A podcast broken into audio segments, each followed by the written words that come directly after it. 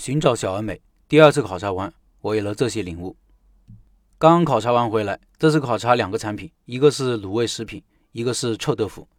上一次考察完之后，我确定第一个上线的项目要生产能标准化，而且能完全线上教学。标准化的产品学起来不仅会比较容易，以后产品的一致性也可以保证，顾客满意度就可以提高。产品标准化了，也会让店铺的运营成本得到极大的降低，老板容易脱手。反正好处很多，能否线上教学也很重要。如果在保证效果的同时，能在线上完成教学，可以提高学习效率，降低学员的学习成本。中国太大，到另外一个城市学习，车马餐饮安顿费是一笔不小的开支。我这两次出差考察深有体会，而且。线上教学还有个好处，就是视频能留存下来，反复观看，学习效果也是可以保证的。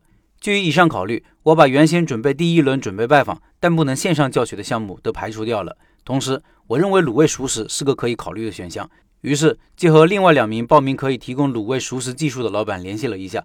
一位老板说，因为工艺问题不能线上教学；一位说可以。于是我马不停蹄地去了实地拜访。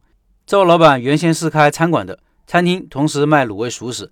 发现熟食卖得很不错，顾客口碑也好，而且熟食摊子人工少还赚钱，于是就把熟食项目单独拿出来开了一家店。这有点像我开甜品店的经历。我八年前开餐厅，餐厅不赚钱，但是餐厅里面的水吧很赚钱，产品标准化生产，人工少，水吧里一个姑娘顶厨房里三四个壮汉。于是第二次开店就做甜品了，一直到今天。这位老板的熟食店开在一个社区楼下，店铺不大，大约二十几平米，每天的营业额大约两千左右，营业额不算高。但是老板的人员安排非常的极致，店里只需要一个员工，下午一点钟上班，一点到五点做产品，五点钟开门营业，一直到晚上十二点。中间六七点的时候，有一个另外一个店的员工过来帮忙一个小时。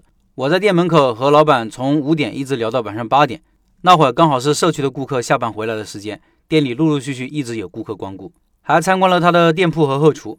他做餐饮之前是做机械加工的，所以在店铺设备的设计上有很多独特之处。店里一个店员做两千的营业额，在店铺的流程设计上也是花了很多心思。熟食店考察完，就近原则，我又联系了附近城市一位做臭豆腐的老板。这位老板做长沙臭豆腐好多年了，想尝尝他的手艺。天公不作美，那天下雨，老板没有出摊。老板把我带到他住的地方，于是就有了下面这个视频。这个视频我放公众号文章里了，听音频的老板可以关注开店笔记的公众号查看这个视频。老板就一个人，他的摊子每天大约可以做五百块钱左右的营业额。五点左右出摊，晚上十一二点才回来，基本是老顾客捧场，口碑也不错。但是今年遇到一个大问题，就是原材料供应的品质极其不稳定，就因为这个，老顾客被赶走了好多。老板口音虽然很重，但是从他那里了解到，现在源于长沙的臭豆腐都不是很臭了，而外地那些不那么正宗的，倒是做得越来越臭了。他告诉我，如果闻着很臭很臭的，就要小心了，有可能是放了化学药品增臭的。